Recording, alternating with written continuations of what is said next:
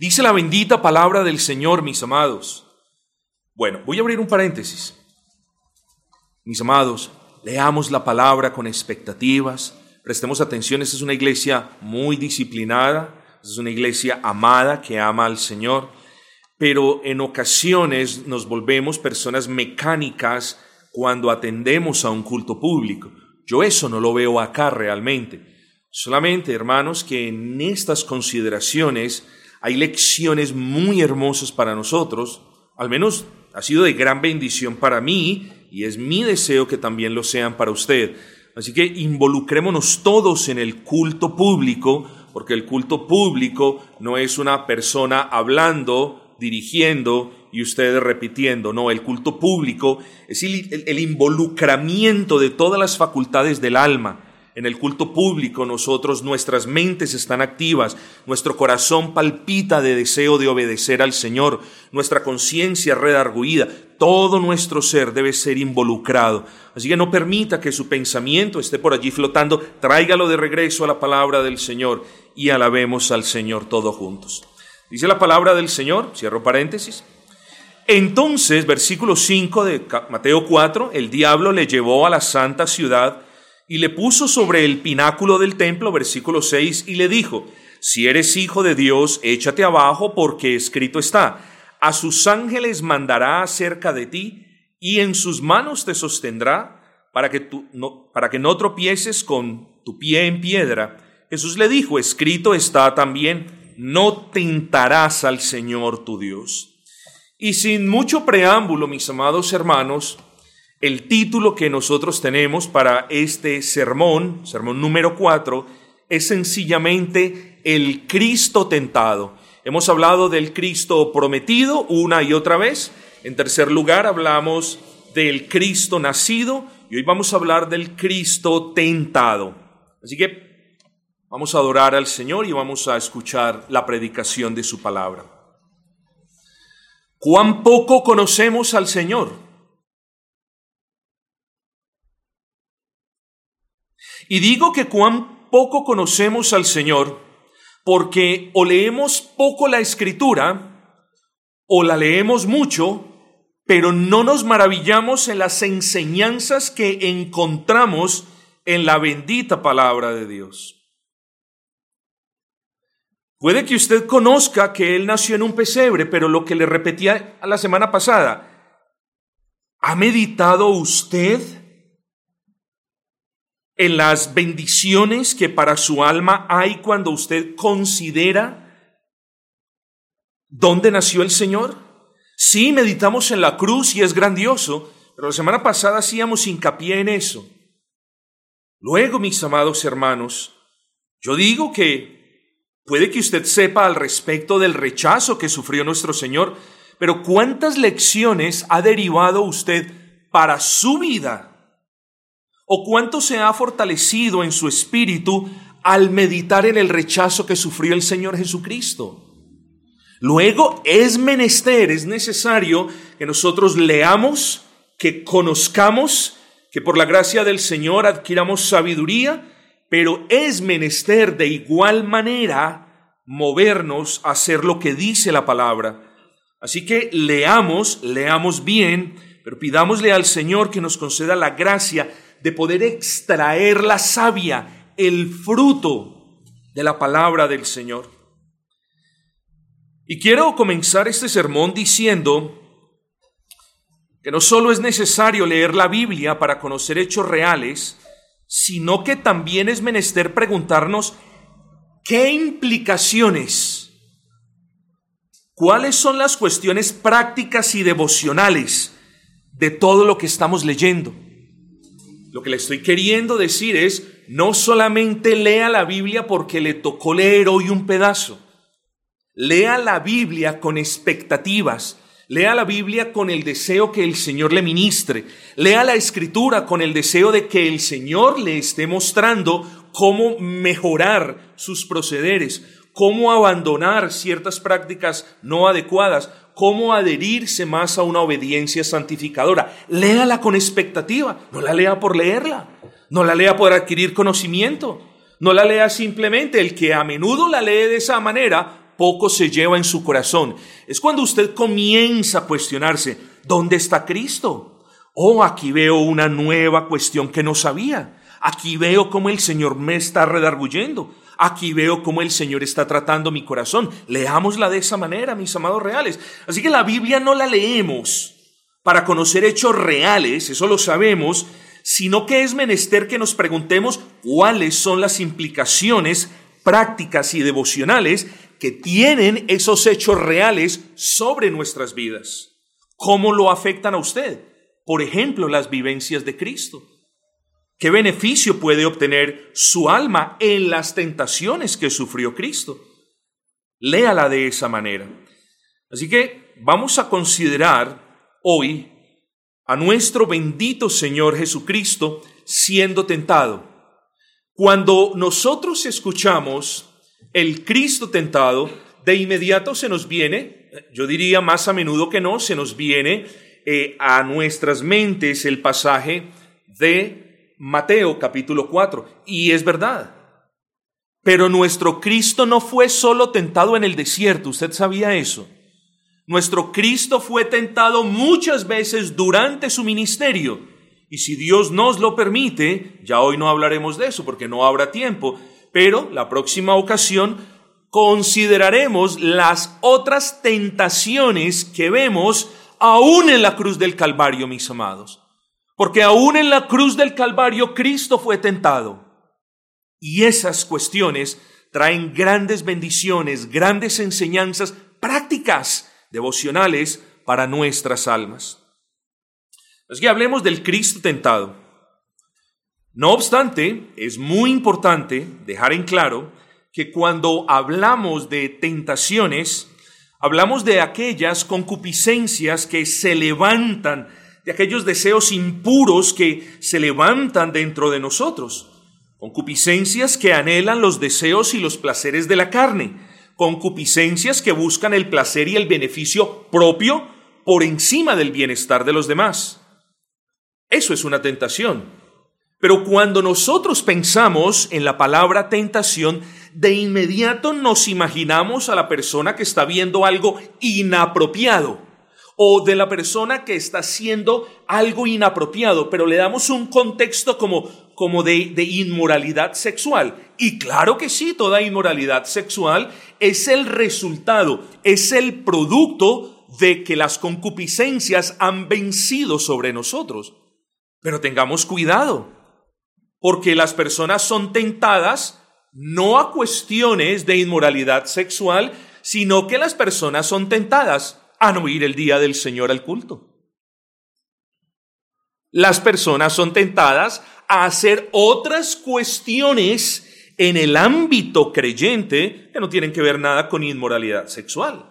Luego, cuando pensemos en tentaciones, eh, les pido que le demos un matiz más completo y no las singularicemos para con las cuestiones de inmoralidad sexual o en palabras más claras. La inmoralidad sexual está incluida dentro de todas las posibles tentaciones, pero nuestro Señor Jesucristo, o cuando leemos al respecto de las tentaciones que sufrió nuestro Señor Jesucristo, ahí vamos a ver que las tentaciones son de un rango mucho más extenso y amplio. El Espíritu Santo nos enseña, se los leo, en Santiago capítulo 1 versículo 13, cuando alguno es tentado, no diga que es tentado de parte de Dios, porque Dios no puede ser tentado ni Él tienta a nadie. Ya nos dice Santiago aquí, ¿cierto? Que cuando nosotros somos tentados, ya sabemos, ojo con esto, de dónde no, de dónde no viene la tentación. ¿Eh? Hay alguien a quien la escritura le da el título de tentador. Ahora bien, no acuse al tentador de todas sus tentaciones. Satanás no tiene que estar a su lado para tentarlo. De su propio corazón brotan concupiscencias. Por eso decimos que la tentación no solamente se levanta desde adentro, desde nuestros propios corazones, sino que es presentada en bandeja de plata desde afuera. Así que nuestra lucha es doble. luchamos con los deseos de la carne y luchamos con las tentaciones que entran o que nos apercibimos de ella por medio de los sentidos. Es una lucha a cuartel, es una lucha de alma y de cuerpo. Luego, cuando pensemos en las tentaciones sufridas por nuestro Señor Jesucristo, tenemos que pensar en términos del diablo mismo tentando a Cristo o de el diablo utilizando a otras personas para ponerle zancadilla a la persona de Cristo. Así que nosotros debemos entender que cuando somos tentados, mucho, el gran responsable, diría yo, de, la causa de esa tentación es el diablo. O directamente o por medio de quienes le pertenecen, de sus títeres. Entiendan eso, mis amados hermanos. Triste sería el caso de un creyente sirviendo de tentación a otro creyente. Ay, hermanito, no, no vamos al culto. Triste sería ese caso. Eh, hermanita, mejor vámonos para allí, venga. Triste sería el caso. Estaríamos actuando como los títeres de Satanás y no como los hijos de Dios que somos. Todas estas cosas las debemos conocer de la tentación. Así que cuando pensemos de nuevo en las tentaciones del Señor Jesucristo, tenemos que pensar en términos de el diablo tentándolo o del diablo utilizando a los enemigos de Cristo para tentarlos. ¿Eh? No podemos, ¿por qué? Ya les voy a explicar. No podemos pensar en Cristo, en nuestro bendito Señor, siendo tentado por sus propias concupiscencias. ¿Entendieron el punto? Esto no le aplica a Cristo. Pero pastor, si Cristo es hombre en su totalidad, si Cristo es hombre perfecto, ¿por qué? Porque Él nació sin pecado. Porque Cristo no tiene remanente de pecado. Porque Cristo no tiene concupiscencias con las cuales nosotros sí luchamos y que sí tenemos. Luego, mis amados hermanos, cuando hablamos del Cristo tentado, hablamos del Rey de Reyes y Señor de Señores, que en su ministerio terrenal fue tentado por Satanás o por sus secuaces para entorpecer la obra redentora. Eso Cristo fue tentado para entorpecer la obra redentora, para estorbar sus propósitos, para evitar la redención de los hombres. Yo quiero que todos pensemos, mis amados, qué gran victoria hubiera sido para Satanás el haber hecho tropezar a Cristo y cuán infinita la desgracia en la que todos nos hubiésemos visto. Pero tal cosa no podía suceder. Sabemos que no podía suceder, pero es bueno para nuestras almas pensar qué tragedia hubiese sido que las tentaciones hubiesen vencido a Cristo. Pero nosotros sabemos, pero Cristo es Dios y Cristo tuvo propósitos, los cuales vamos a ver hoy, por los cuales venció esa tentación. Tal cosa no podía suceder. Estaba dentro de los propósitos de Dios Padre que nuestro Señor Jesucristo fuese tentado por Satanás. Y eso lo entendemos, vamos a explorar, por el versículo número 1 de Mateo 4. Entonces fue llevado por el Espíritu al desierto para ser tentado por el diablo. Espíritu con E mayúscula. Hablamos de la tercera persona de la Trinidad igual en honor, subsistente en la misma esencia divina que el Padre y con el Hijo, con los mismos atributos que el Padre y el Hijo. Estamos hablando de que Dios lo llevó, Dios llevó a Cristo al desierto para ser tentado. Miren que allí hay propósitos. Miren que allí hay propósitos. Los propósitos los vamos a ver más adelante, pero entienda que en todo lo que nos sucede a nosotros hay propósitos absolutamente en todo, en las cosas que nos gustan y en los desafíos que no nos gustan, en las cosas que llamamos bendición y en las cosas que llamamos tentación. Todo Dios lo permite por propósitos claros y definidos.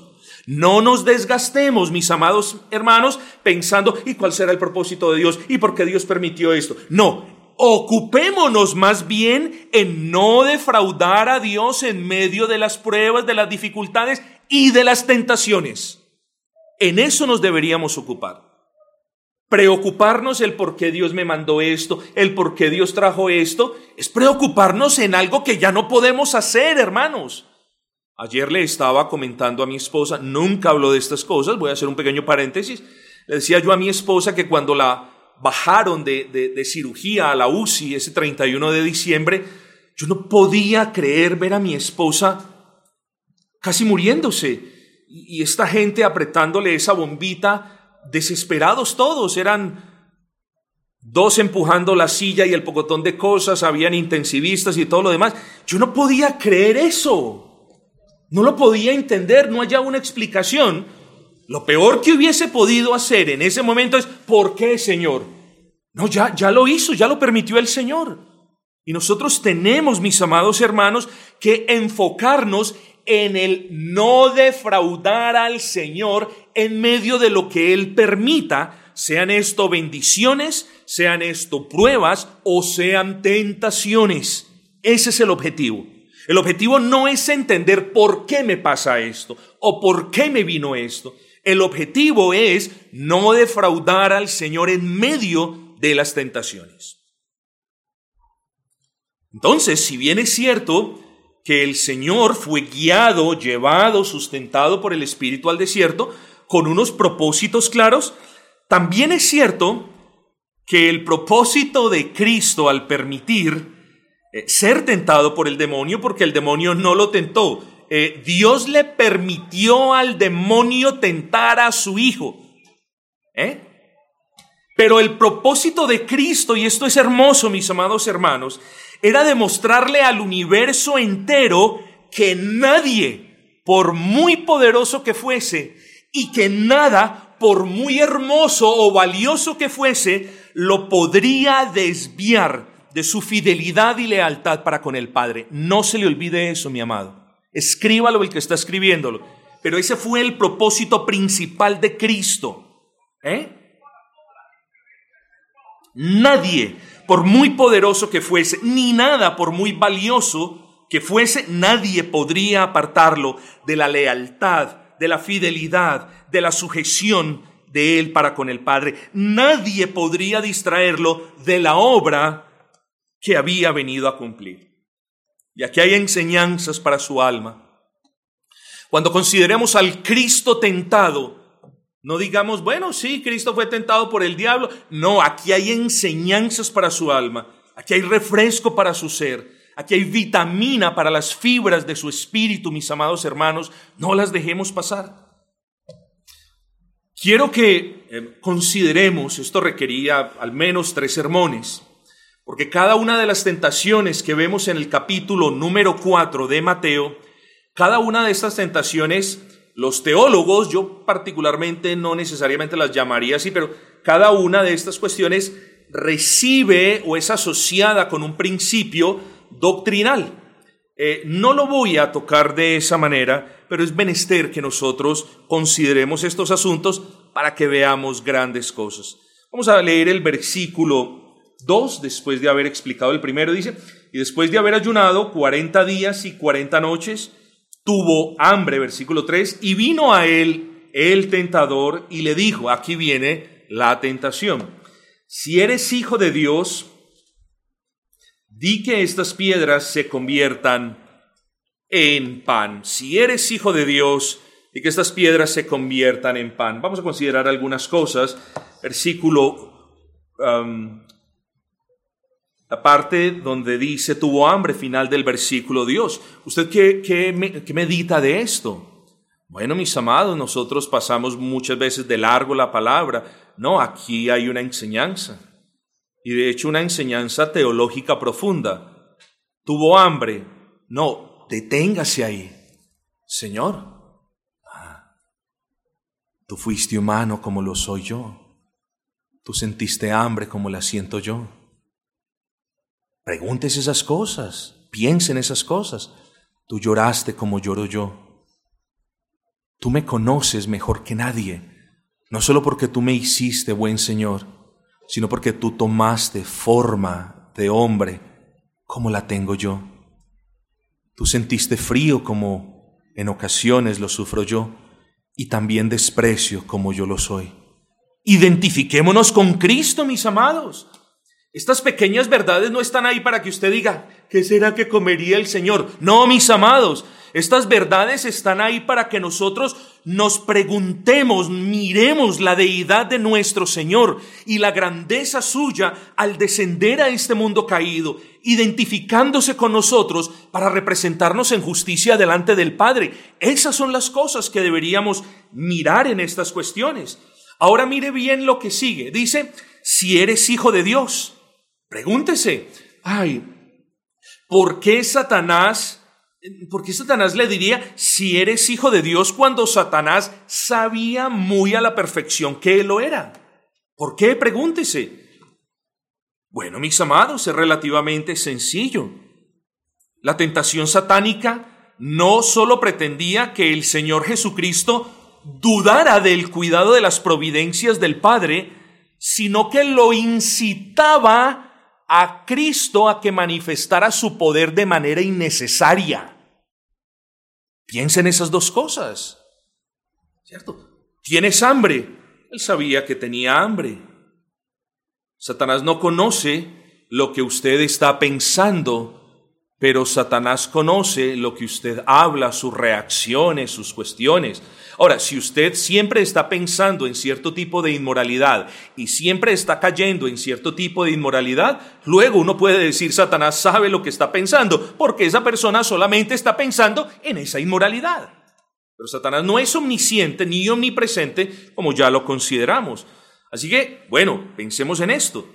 La tentación satánica no solo pretendía que Jesucristo dudara del cuidado que el Padre tenía para con él, sino que la tentación satánica es bifásica, es dual, es como una moneda de dos caras, sino que la tentación satánica tenía como propósito, eh, tenía como propósito incitar a Cristo a que manifestara su poder de una manera absolutamente innecesaria, así como un mago.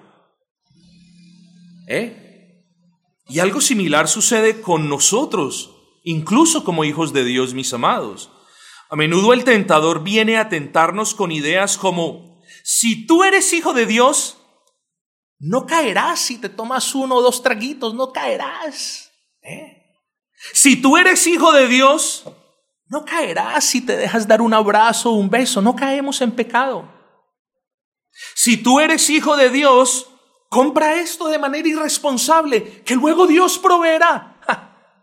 Si tú eres hijo de Dios, mira esto, míralo. Eso no tiene nada que ver. Mira a esas mujeres en ese estado. O las mujeres, miren esos hombres en ese estado. No, usted es fuerte. Júrase con la sangre de Cristo. Todas esas cuestiones también las vivimos nosotros. Bueno, espero que ninguno de nosotros. Pero esas cuestiones las vivimos los seres humanos. Pero no se nos puede olvidar, mis amados, que allí Satanás tentó a Cristo para que él desconfiara del cuidado del Padre y para que él hiciera un milagro donde no había necesidad. Porque en ocasiones queremos grandes señales del cielo cuando la necesidad única que tenemos es la de postrarnos delante del Señor en oración.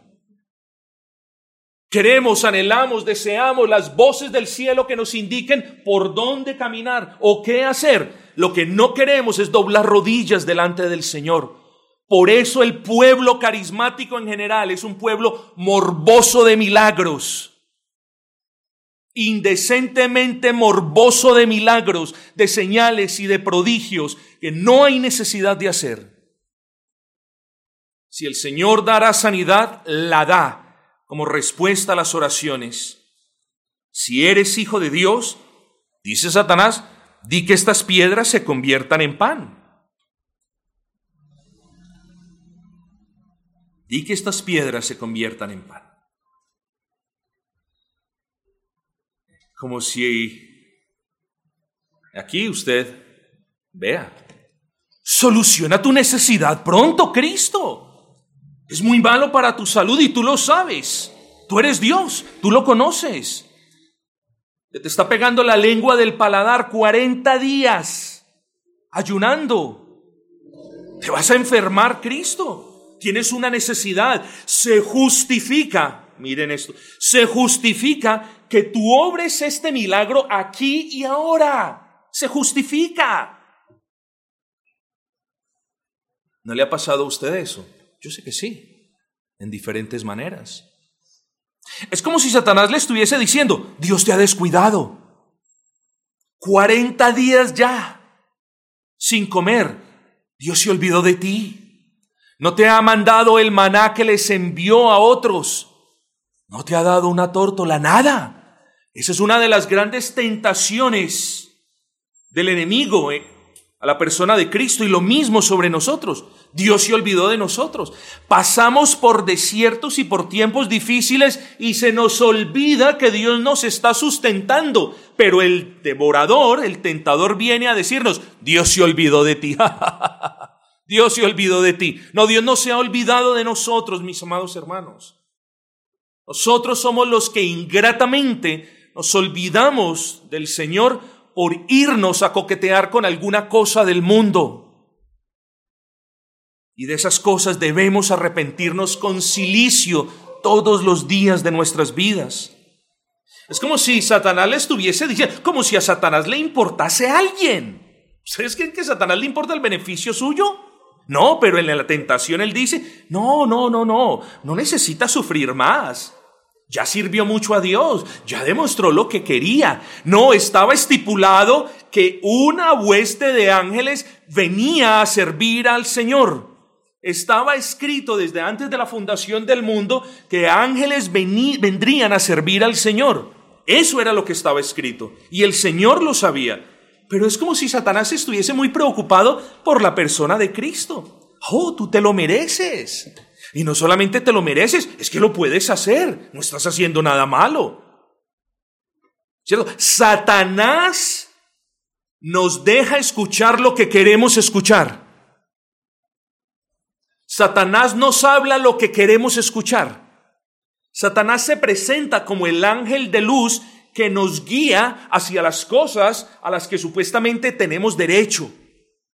Es el que nos hace de repente ver, estás necesitado, lo puedes hacer, está en tu potestad proceder de esa manera. Ese es el Satanás que debemos vencer, mis amados hermanos, porque él no se va a presentar siempre de una manera mala, sino que a menudo se presenta con argumentos que nos gustan a nosotros escuchar. Pero luego, hermanos, tenemos a final de el versículo 4, dice, no solo de pan vivirá el hombre, sino de toda palabra que sale de la boca de Dios. Esto lo tenemos que saber e entender. No solo de pan vivirá el hombre, sino de toda palabra que sale de la boca de Dios. No se alimente por cinco meses a ver si vive. Va a morir.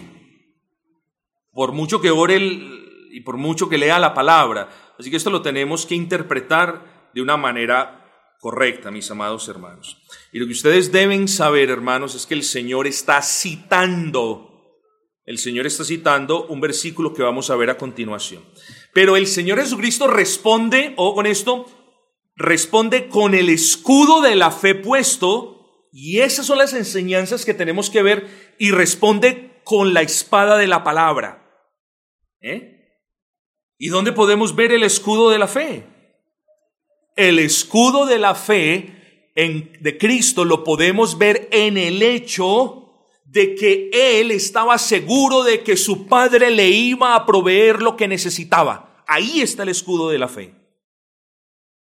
O sea que podemos de este pasaje comprender que Cristo tenía la certeza de que no era necesario dejarse adular por Satanás, de que no era necesario que él ejecutara un milagro de manera innecesaria, porque él sabía que su padre tenía control de todo y de que él le iba a proveer. Ahí vemos la fe. Y por eso en fe le dice, escrito está, no solo de pan vivirá el hombre, sino de toda palabra que sale de la boca de Dios. Y luego podemos ver la palabra, escrito está. Mis amados, aquí hay lecciones maravillosas que usted mismo puede saborear en casa si lo desea. Así que a la tentación no le podemos responder con aquella sabiduría engañosa que mana de nuestros corazones engañosos. Ante la tentación, cualesquiera que sea su tentación, cualesquiera que sea mi tentación, ante las tentaciones debemos enfrentarnos con fe en las promesas. Y como estoy tomando la costumbre, gloria al Señor, de ser muy práctico en los sermones, espero que bueno, muchas personas, gloria al Señor, lo han dicho, pero es importante que yo enfatice esto ahora, porque los sermones no solamente son palabras bien organizadas, no, necesitamos ser aquellos que hacemos la palabra. Y hoy vamos a ver cuáles son esas promesas, porque no podemos seguir pensando ni viviendo en términos de, no es que yo siempre caigo ante la tentación, no es que la tentación me sobrecoge, nunca puedo responder. No, Vamos a ver cuestiones bíblicas, versículos, promesas hermosas, mis amados hermanos, y yo quiero que ustedes preparen su corazón para eso más adelante. Así que ante la tentación nos presentamos con fe y con la palabra. Con fe es con la certeza de que Dios nos puede librar de las tentaciones si se lo pedimos. Porque como lo vamos a ver más adelante, no es que está escrito que ante toda tentación tengamos que caer. No, el hombre cae en tentación no porque tenga que caer, sino porque quiere caer. Hagámonos responsables de eso. El hombre cae en la tentación no porque tenga que caer, sino porque últimamente quiere caer en ella. Ahí está el asunto. Ahí está el asunto.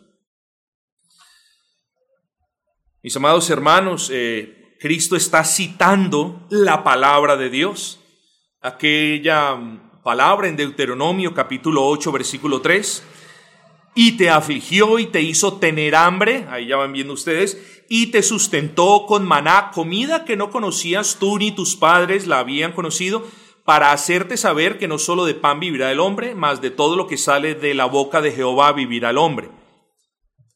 Cristo respondió al tentador en el sentido de que de la misma manera que Dios alimentó a Israel por medio de un alimento que ellos no conocían, asimismo Dios, que no cambia, era poderoso para alimentar a Cristo. Así es, hermanos. Ver las tentaciones de Cristo son de mucha utilidad para nosotros, porque de la misma manera que, o se los pongo de esta manera, porque de la manera como Cristo venció sobre las tentaciones, hay principios activos, relevantes, importantísimos para usted, que nos van a ayudar a vencer las nuestras, mis amados. Cristo no permitió ser tentado por mera... No tenía mejor nada que hacer, hermanos.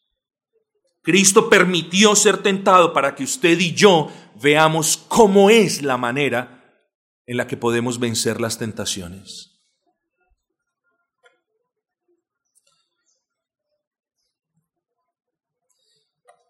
Así en esta primera tentación satánica, el demonio se enfoca principalmente en el intento de Satanás de que Cristo desconfíe de la providencia de Dios en medio de una necesidad. Y mi amado, eh, piense en estas tres lecciones. Primero, usted debe saber que no todas las soluciones a las dificultades son legítimas. A menudo usted cree que la legitimidad de una solución es, eh, usted puede proceder de esa manera si es que no está violando la ley. No, incluso cuando algo lo podemos hacer, no siempre es legítimo que nosotros lo consideremos. Hay otras cuestiones que debemos considerar. Segundo, nosotros podemos aprender que es menester esperar en Dios, esperar los tiempos de Dios. El ser humano es desesperado por naturaleza. Y aquí vemos Hay que esperar los tiempos de Dios. La salvación no es del hombre, es del Señor. Y si Él nos prueba o si Él permite que seamos tentados, no es para vernos caer, es para que dependamos de Él, para que aprendamos a esperar en Él, es para que ejerzamos la fe en sus promesas. Tercero, yo quiero que usted vea que sí es posible vencer la tentación. Una de las cosas que yo deseo con todo mi corazón, que nosotros como congregación quede marcado en nuestros corazones la mañana de hoy es que sí es posible vencer la tentación. No pensemos más de la tentación como aquella que aparece y en la que siempre caemos. No piense más de la tentación como aquella trampa que vemos y en la que definitivamente tenemos que caer. Yo siempre lo he dicho desde este púlpito, mis amados hermanos, siempre, cuando la tentación se le presente a usted con vestiduras reales, con promesas que por lo general no cumple, con placeres por lo general que se van a los pocos minutos. Cuando la tentación se le presente, usted siempre tiene dos y solo dos caminos.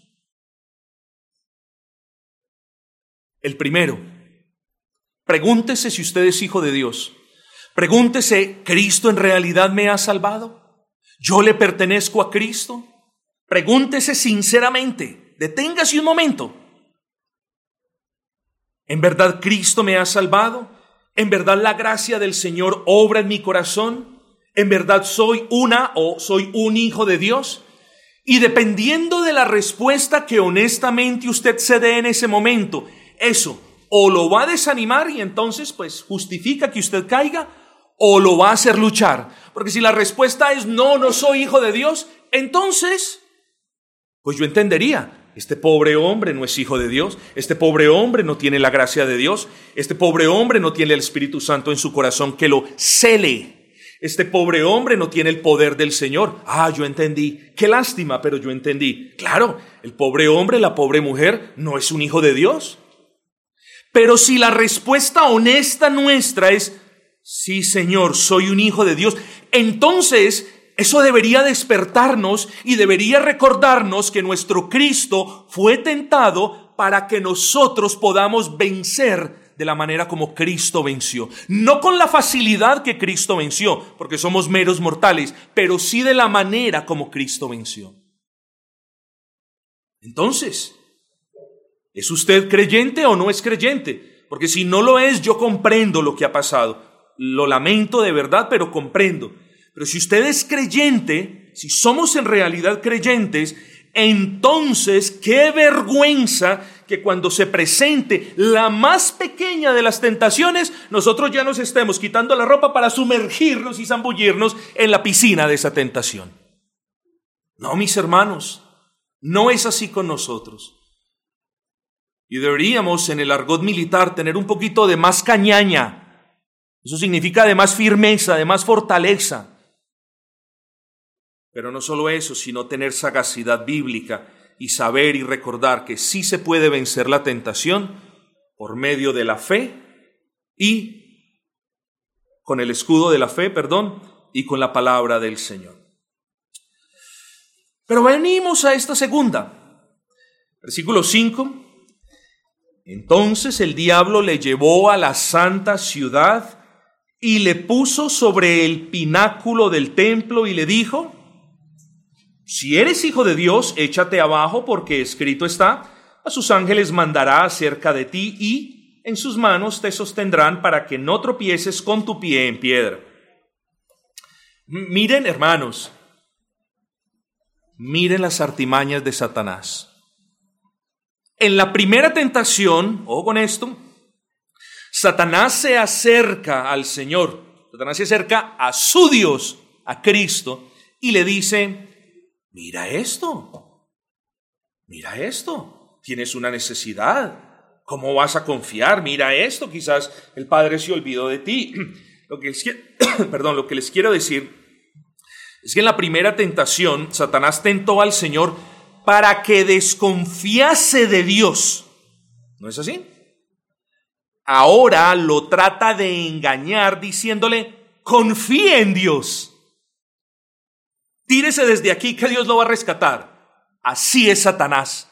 No solamente mentiroso, sino que él tiene la sagacidad y la capacidad de acomodarse a las circunstancias para siempre en cada circunstancia hacernos caer. Vuelvo y les explico esto, porque esto debe quedar atesorado aquí, en el corazón. En la primera tentación, Satanás se aparece y le dice, desconfíe de Dios. E-, ese es el propósito, desconfíe de Dios. Lleva 40 días ayunando, mire su necesidad, Dios se olvidó de usted, convierta esta piedra en pan, mire eso. En la segunda le dice, confíe en Dios, no va a pasar nada. Usted no va a tener ninguna consecuencia porque escrito está, Dios mandará unos ángeles y lo van a sustentar, usted no se va a morir. Así es Satanás. Unas veces nos dice desconfiemos y otras veces nos dice Dios está con usted cuando no está. Y debemos prestarle atención a estas cuestiones, mis amados. Evidentemente la voluntad de Dios no era que Cristo se arrojase, ni tampoco que Cristo llamase a ángeles para que le ayudasen a salir ileso de esa locura. La voluntad de Dios era la penosa muerte suya en la cruz del Calvario. Esa era la voluntad de Dios. Y sin temor a equivocarnos, yo diría, esto yo no lo he leído en ninguna parte, pero yo diría que la peor tentación que sufrió el Señor, no solamente a manos de Satanás, ¿eh? no solamente a manos de Satanás, sino a manos incluso de Pedro mismo, quien en una ocasión le dijo, Señor, que tal cosa no te acontezca. ¿No recuerdan eso? Yo creo que la tentación más grande que sufrió el Señor fue aquella que le sugería de alguna manera que no fuera la cruz. Para eso Cristo vino a este mundo, mis amados, para subir a la cruz del Calvario, para llevar sobre sí los pecados de todos los que creen en Él, para sufrir el infierno que los que merecen los que creen en Él, para derramar su sangre de manera expiatoria por los que creen en Él. Él conocía de antemano el sufrimiento. Él sabía que iba a ser infinito sufrimiento, no solo de cuerpo, hermanos. El Señor Jesucristo en la cruz del Calvario no solo sufrió en su cuerpo, fue un sufrimiento de manera infinita. Sufrió en su alma el repudio, el rechazo de Dios, no porque su hijo fuese un pecador, sino porque estaba haciéndole un favor inmerecido a los pecadores llevando su pecado sobre él. El sufrimiento de Cristo fue de cuerpo y de alma. Oh, mis amados hermanos, luego la tentación, no vayas a la cruz. Eso es la peor de todas las tentaciones. ¿Y cómo responde el Señor ante esa tentación? Con la palabra. No responde, eh, me voy a hacer un plan, voy eh, mejor a tomar esta situación en algunas ocasiones tenemos que ajustar modelos de vida, tenemos que ajustar prácticas. Si una persona tiene la tendencia a caer viendo algo, apártese de eso. Si una persona tiene la tendencia a tomarse la copita de vino porque la señora le pidió el favor que fuese a la esquina a traer un pedazo de pan, entonces mande al hijo, vaya usted mismo, señora. Pero en ocasiones Mientras el Señor fortalece, debemos apartarnos del mal. Mis amados, faltaría tiempo para que yo les contara historias. Les voy a contar una, rapidísimo. Y abro paréntesis. Conocí a una persona, llevaba 15 años sin consumir drogas. 15 años, no uno, ni dos, ni tres, ni cuatro, 15 años. Un día dijo, yo me siento firme. Violación de la regla número uno, el que está firme, mire que no caiga. Pero un día dijo, estoy firme, estoy bien, estoy fortalecido en el Señor, yo estoy firme en el Señor. Muy bien, muy bien. Salió a trabajar en su moto y no volvió a aparecer. En aquel entonces, esa cosa del éxito y esas plazas, eso era pura galería, eso era una olla horrible. La moto la encontraron como a los seis meses y el hombre no aparecía porque el hombre nunca más volvió a la casa, se entregó al vicio y después lo mataron. En un día que dijo, estoy firme. No hay mejor fortaleza que conocer nuestras propias debilidades, mis amados hermanos. Y no nos debería avergonzar si tenemos una debilidad, no nos debería avergonzar traerla delante del Señor para que Él nos fortalezca. No nos debería avergonzar si tenemos una debilidad, hablarla con nuestras esposas y las esposas con sus esposos para que se den fortaleza mutua a los dos.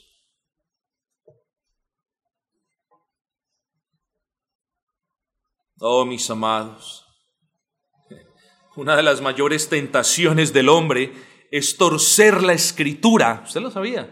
Torcer la escritura para justificar su pecaminosidad. Esa es una de las mayores tentaciones del hombre. No es que yo procedí de esta manera porque y le da una interpretación nueva a un texto.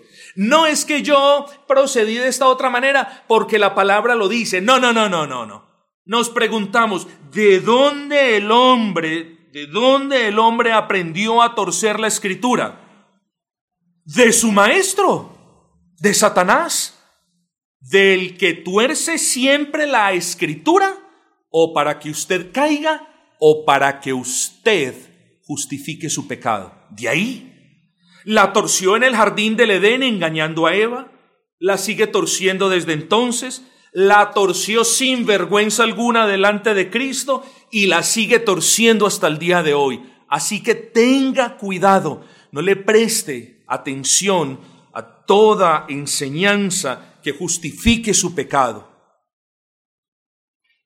En esta segunda tentación satánica que sufrió nuestro Señor, hay una enseñanza eh, muy, pero muy importante para nosotros. Vamos a ver el versículo 7. Jesús le dijo, escrito está también, no tentarás al Señor tu Dios. Miren todas las enseñanzas, hermanos. Pasamos de largo y quizás no nos detenemos. Detengámonos en cada lectura y mire la enseñanza. ¿Dónde está la enseñanza, pastor? Yo sí veo que dice, no tentarás al Señor tu Dios. ¿Dónde está la enseñanza? En esto. ¿Cuántas veces usted tienta a Dios? ¿Cuántas veces, repito, usted tienta a Dios? Pastor, no sé qué quiere decir, no sé qué significa que yo tiento a Dios. Yo sí le voy a decir, usted tienta a Dios cuando queriendo hacer lo malo, o incluso después de haber hecho lo malo, usted espera de Dios lo bueno. Eso es tentar a Dios. Tentar a Dios es decir, mm, voy a cometer este robo. Yo sé que Dios me va a bendecir porque Él conoce mi necesidad. Eso es tentar a Dios. Tentar a Dios es decir, voy a cometer esta inmoralidad, pero Señor, mira cuánto yo amo a mi hogar. Guárdame, Señor. Eso es tentar a Dios. Le estás pidiendo a Dios que se convierta en tu cómplice. Y Dios no es cómplice ni suyo ni mío, mi hermano. Tentar a Dios es, antes de lanzarse al vacío del pecado, pedirle a Dios que lo libre del guarapazo que se va a meter cuando caiga. Eso es tentar a Dios. Los creyentes no tentamos a Dios, mis amados hermanos. Dependemos de Dios, le pedimos al Señor, le rogamos, pero no involucre a Dios en sus tentaciones, salvo para que Él lo libre de ellas, no para que Él lo justifique de ellas.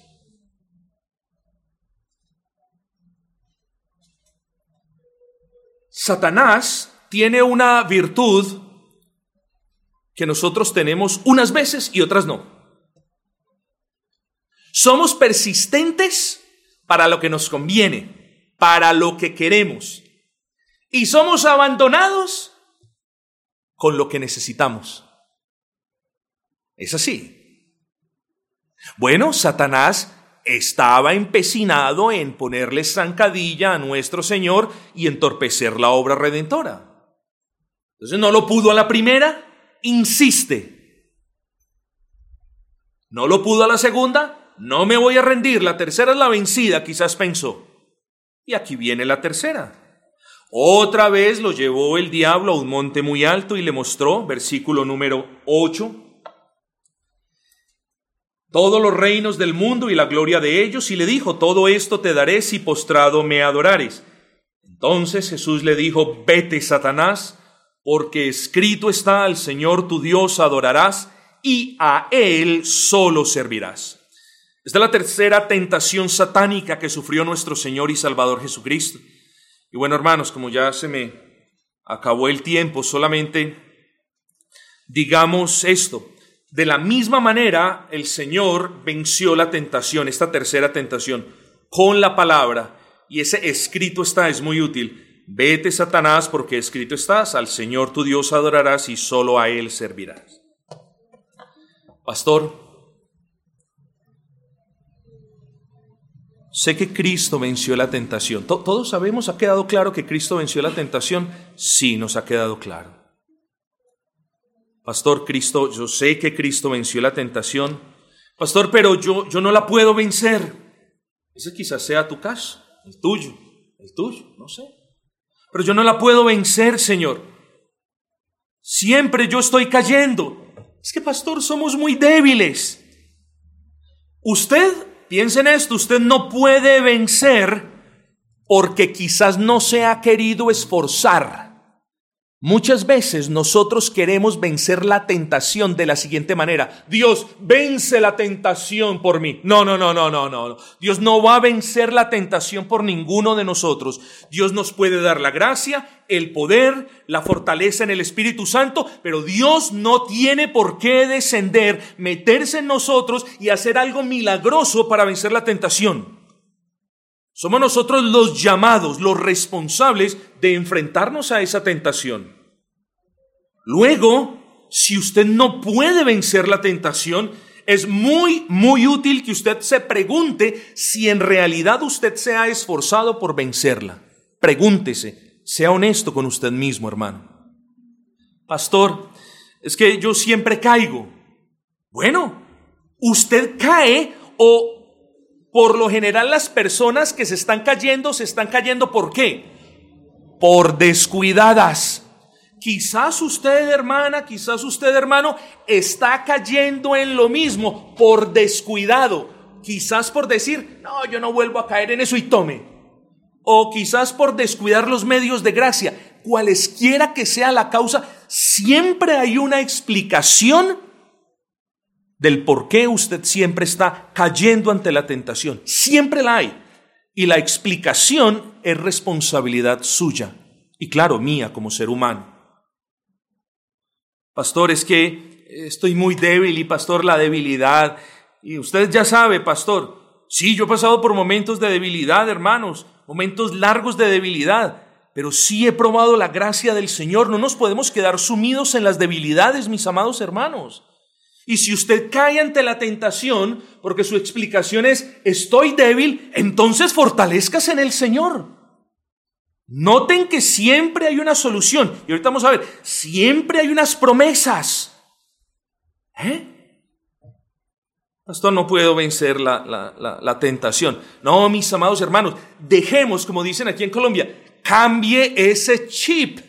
Ese chip fue implantado por el mundo por Satanás. Nosotros no pensamos de esa manera. Sí, puede que resbalemos, sí, que nos desanimemos, sí, que caigamos, pero yo no puedo pensar de la manera que piensa el mundo, que para todo hay justificación, que en todos los pecados hay una razón de ser, que en la caída de la tentación siempre hay un justificante. No, no lo veamos así. No normalicemos la tentación y peor el caer en ella, no la normalicemos. Eso no es normal, mis amados hermanos. Es normal para quienes no tienen el Espíritu de Cristo morando en ellos, pero no es normal para quienes por la gracia del Señor hemos sido salvos. Concienticémonos de eso.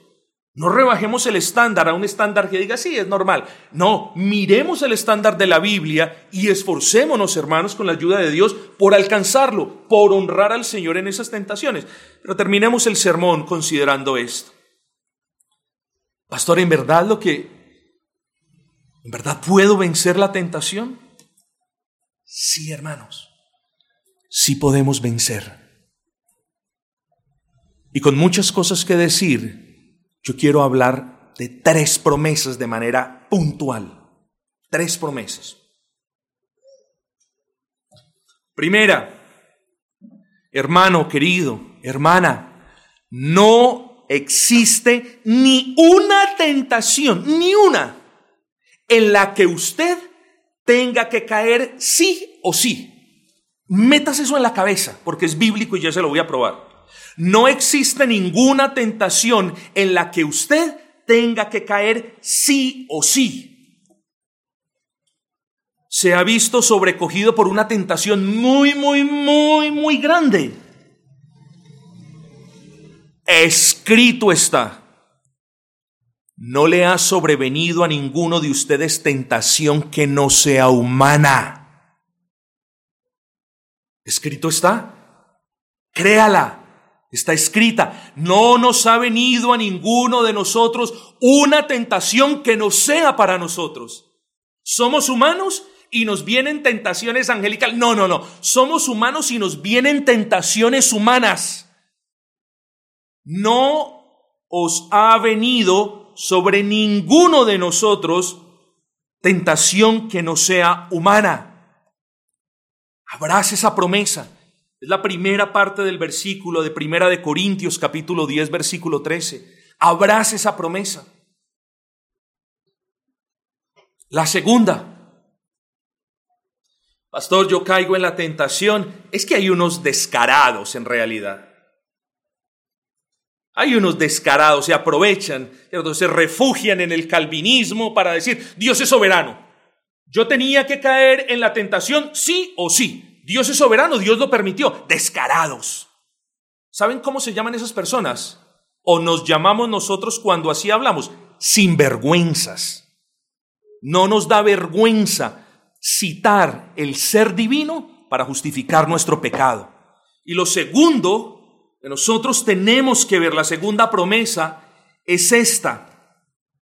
Dios nunca, nunca va a permitir que Satanás lo tiente a usted más allá de lo que usted pueda resistir. Luego la conclusión es, cuando caemos, caemos porque queremos, no porque no tenemos resistencia, no porque, repito, Luego la conclusión es, cuando caemos, caemos porque queremos y no porque Dios quiere que caigamos. Y ahí está la segunda parte del versículo de Primera de Corintios, capítulo 10, versículo 13. Fiel es Dios que no os dejará ser tentados más de lo que podéis resistir. Piensen en eso.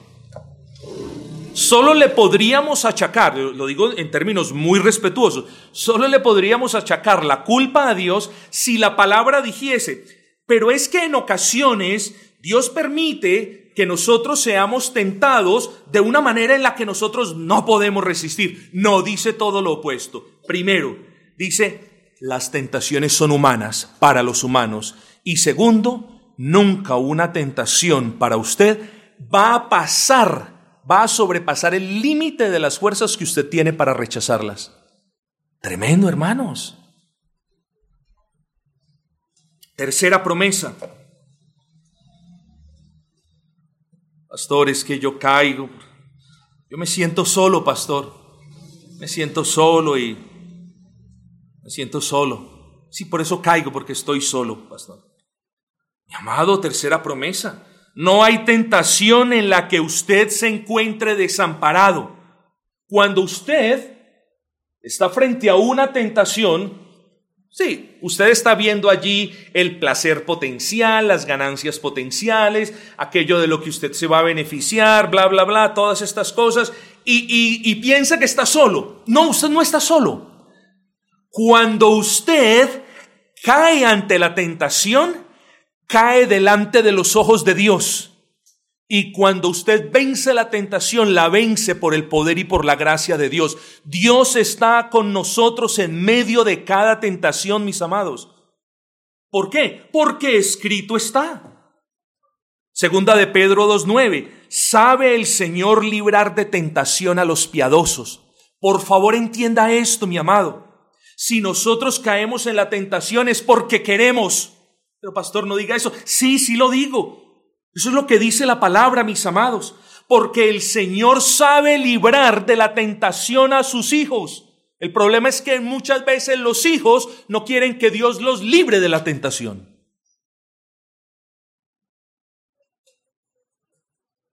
Cuarta promesa. Pastor, usted no sabe. Pastor, mi tentación es insoportable. Mi tentación es insoportable. No, hermano, no hay tentación insoportable. Hay creyentes que en vez de resistirlas corren presurosos a sus lazos mortales. Pastor, de mí un consejo. Mi amado hermano, resista un poquito. Aprenda a resistir, comience, si no tiene toda la fuerza para decir, no lo voy a hacer, porque quiero honrar a Cristo y le doy la vuelta y me voy hacia el lado opuesto, si eso todavía no lo puede hacer, aprenda a resistir un poquito. Y estoy muy convencido de que en la fuerza que le hace falta, Cristo lo va a fortalecer y la va a completar. Muy convencido estoy de eso. Yo no puedo concebir un Dios, no existe un Dios que no le reponga a sus hijos cuando sus hijos hacen un esfuerzo por apartarse de esas tentaciones de verdad de corazón. Ojo con esto. Pastor, entonces no puedo resistir la tentación. Bendecido el varón que soporta la tentación, porque cuando la haya resistido recibirá la corona de vida. Santiago 1.12. O sea que sí se puede resistir sí se puede soportar. ¿Quiere usted soportar la tentación? Eso es otro asunto, pero espero que todos nosotros, los creyentes, sí lo hagamos, mis amados. He aquí pues algunos aspectos del Cristo tentado. Permitió que Satanás lo tentase para mostrar su superioridad sobre él, para presentarse delante de nosotros como ejemplo de victoria y para asemejarse a nosotros en nuestras tentaciones y debilidades, porque escrito está, porque no tenemos un sumo sacerdote que no pueda compadecerse de nuestras debilidades, sino uno que fue tentado en todo según nuestra semejanza, pero sin pecado. Hubo propósitos grandísimos cuando Cristo permitió que el tentador lo tentase. solamente quiero decir esto. Qué iluminador saber que Cristo fue tentado hasta en la misma cruz, porque eso le da una enseñanza a usted. ¿Cuál, pastor? Que usted va a ser tentado hasta en el lecho de su muerte. Hasta ahí va a ser tentado usted. Que Satanás siempre buscará desviarlo de los caminos de Cristo. Que Satanás siempre tratará de engatusarlo para que usted le dé la espalda a la cabeza que es Cristo y al cuerpo de esa cabeza que es la iglesia. Siempre. Satanás siempre va a estar allí susurrando en su lecho de muerte para que usted reniegue de Cristo, para que usted se amargue en contra de Cristo. ¿Cristo fue tentado en la cruz? No se nos sorprenda que nosotros también seamos tentados en el lecho de muerte. Qué bendición que Cristo haya permitido ser tentado, para que nosotros se nos olvide que Él él, Cristo nuestro Rey Señor, es el vencedor y que en Cristo nosotros somos más que vencedores, hermanos. Es momento de apropiarnos de esas realidades, es momento de concientizarnos de nuestra identidad en Cristo. Si hasta hoy usted ha vivido de manera endeble, quiera Dios que a partir de hoy, con la gracia y la bendición del Altísimo, usted pueda decir, soy más que vencedor en aquel que me amó. Tres, qué aliento que Cristo, habiendo sido tentado, se compadece de nosotros que lo somos a diario. Qué gran consuelo saber eso, mis amados hermanos. Que Dios no nos envió a este mundo a que, oigan, mm, suerte, mm, resuelva como pueda. No, que en medio de nuestras tentaciones nosotros podamos apelar a la Escritura y mirar al Cristo tentado para saber cómo enfrentó y cómo venció esas tentaciones. Y qué esperanzador Qué esperanzador saber que Cristo después de su muerte jamás volvió a ser tentado. Y si alguien se pregunta por qué es esperanzador, porque así nosotros tampoco lo seremos más cuando muramos y cuando luego abramos nuestros ojos delante de su presencia. La tentación que tanto nos agobia, la tentación en la que usted hasta el día de hoy espero de corazón en tantas veces ha caído, algún día no será más, algún día no estará más. Piensa en eso. Vendrá el día en el que usted no será tentado, pero entre tanto debemos fortalecernos para vencer como lo hizo Cristo en cada tentación. Espero, hermanos, que el Señor haya bendecido esta palabra y les haya mostrado las bendiciones de meditar en ella y las conclusiones a las que bíblicamente podemos llegar cuando abrimos la escritura y queremos honrar al Señor. Bendito sea el Señor y su gloriosa palabra.